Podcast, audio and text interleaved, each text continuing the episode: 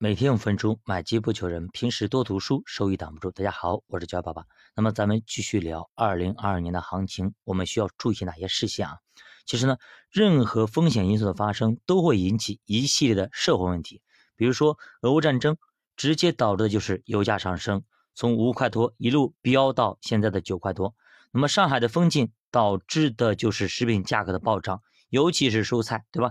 我一个上海的朋友，早上起来第一件事情就是去楼下抢菜，蔬菜价格呢也是随着飙升，什么两颗白菜一百块啦，什么一颗莴笋九十八啦，对吧？等等啊，其实做投资也一样，遇到极端情况，提前去避险是应该的。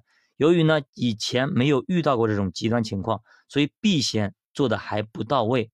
所以这里来总结一下，我们一直要自己总结啊，温故而知新啊，我们所要读史可以明智啊。那么只是稍微调整了一下组合的一个阵型而已，没有做一个大幅度的调整。哎，同时呢也配了一些，比如大盘价值的指数、银行的等行业指数等等。那么目前来看，遇到极端的情况，还是要把一部分的投资变成现金。用现金类产品来避险会更稳妥，比如说银行里的那种类似余额宝的产品，利息在三左右的这种，大家可以去找一下，这种产品是非常香的，尤其是在这种行情里边啊，别人的哗啦哗啦往下跌，即使债券也在跌，它反而一直在涨啊，这你能看到的一些收益。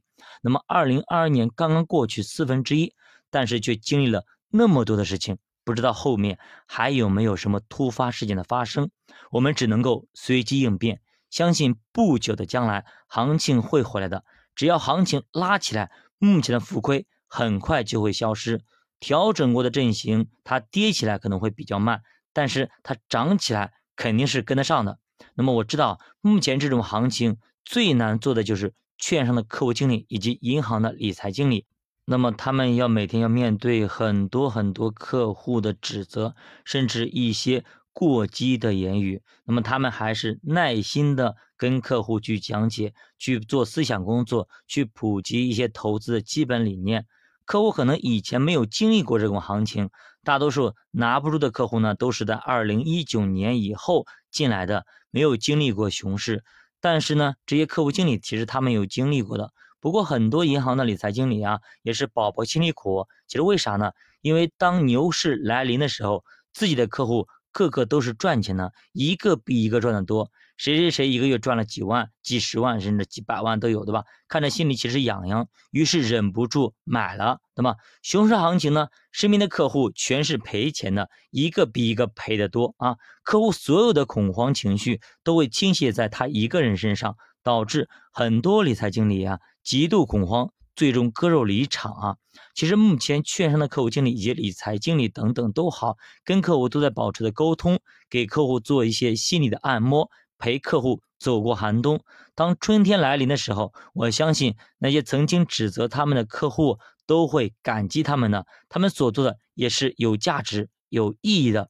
主播不知道这次熊市什么时候会结束，但是我知道。不远了，我去年预测今年二季度可能会迎来拐点的出现，谁知道战争的利空因素加进来，让市场又往下砸了一个坑。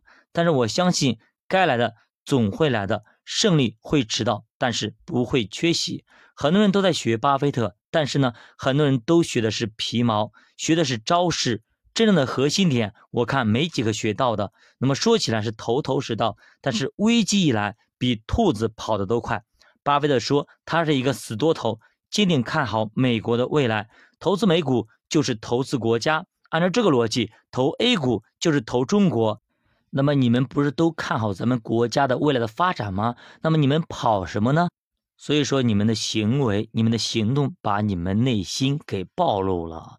所以我们在学习的时候，我们都在看东西的时候，或者干嘛的时候啊，我们一定要看这个人他到底做了些什么。”而不能仅仅只听他说了什么。好的，教爸读书陪你一起慢慢变富。我是教爸爸，下期见。如果大家对投资感兴趣，可以点击主播头像，关注主播新米团，跟主播一起探讨投资智慧。再见。